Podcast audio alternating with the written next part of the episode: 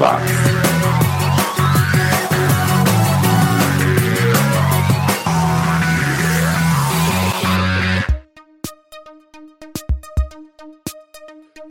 Na rede. A partir de agora é só nos 80 em mais uma edição do 80 Watts, o podcast mais 80mente correto do planeta.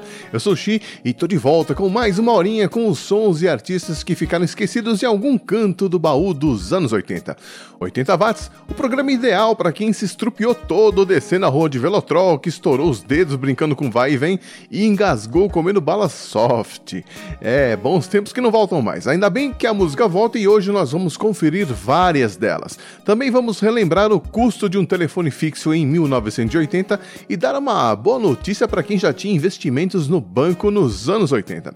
E essa edição começa com uma dupla de feras, um power duo daqueles, Stanley Clark e George Duke que em 1981 lançaram esse som, Winners, que é uma delícia para ouvir de manhã tomando banho, se vestindo para ir para o trabalho. Experimente aí, o X já testou e aprovou. E eu vou combinar esse som com Gentle Fire, música de 1983 do Wilton Felder, um cara que trabalhou com Marvin Gaye, Bobby Womack, Jackson 5 e a Johnny Mitchell e que infelizmente nos deixou em 2015 um bloquinho mais do que dançante para abrir esta edição do 80 Watts. 80 Watts.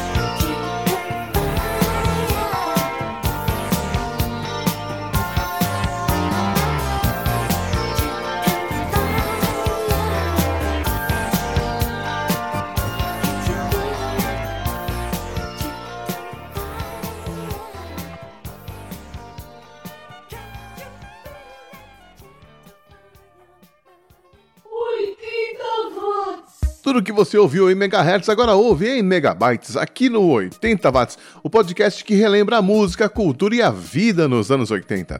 Será que você se lembra, por exemplo, de quanto custava um número de telefone fixo em 1980, pelo menos aqui em São Paulo?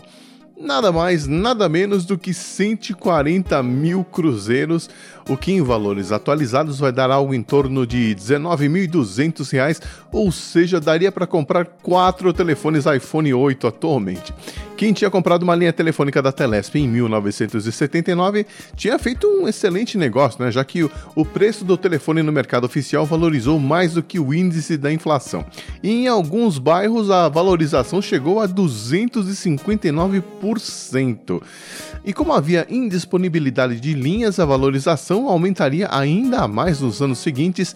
E acredite se quiser, a gente declarava o telefone como bem no imposto de renda. É, era tão difícil ter um telefone que quando anunciavam um plano de expansão era uma guerra. A gente varava madrugada na fila dos locais de inscrição e se você tivesse a sorte de ser contemplado, dava uma entrada e pagava o restante em até 36 parcelas mensais, que era o prazo que eles previam, né, que o seu telefone seria instalado três anos de espera. Eu não sei como a gente conseguia viver assim, né? Mas, como sabemos hoje, quem não vendeu a linha telefônica no final dos anos 90 acabou perdendo muito dinheiro e esse é o tipo de coisa que eu espero nunca mais ter que encarar na vida que fique lá nos anos 80.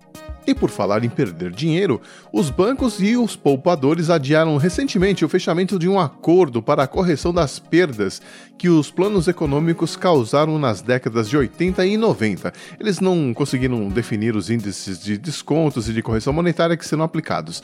A gente está falando aí de algo em torno de 8 a 16 bilhões de reais que devem ser pagos aos clientes que se qualificaram para receber essa reparação. Então, se você já tinha aplicações nos anos 80 e 90, fique ligado.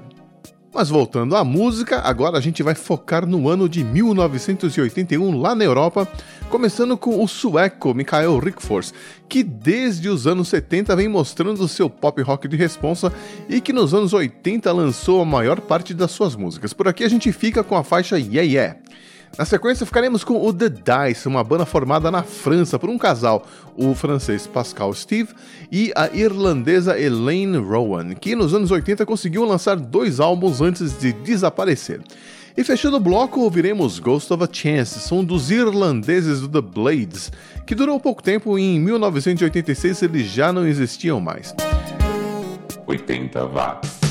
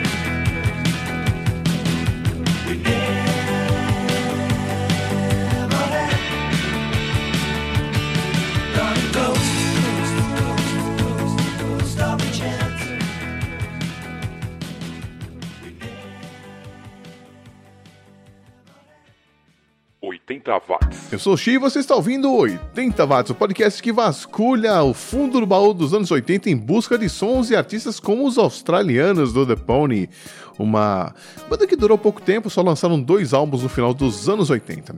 A gente confere a faixa I Lied de 1987. Depois ficaremos com outros australianos, o pessoal do Huxton Creepers, uma excelente banda que em 1986 lançou esse som, Ma Chérie Amor. O baterista dessa banda, o Art Law, foi trabalhar com causas humanitárias depois que a banda acabou, primeiro desativando minas lá no Camboja e depois como funcionário das Nações Unidas e atualmente é o diretor da ONG Action Aid na Austrália, que apoia causas relacionadas aos direitos humanos e o combate à pobreza.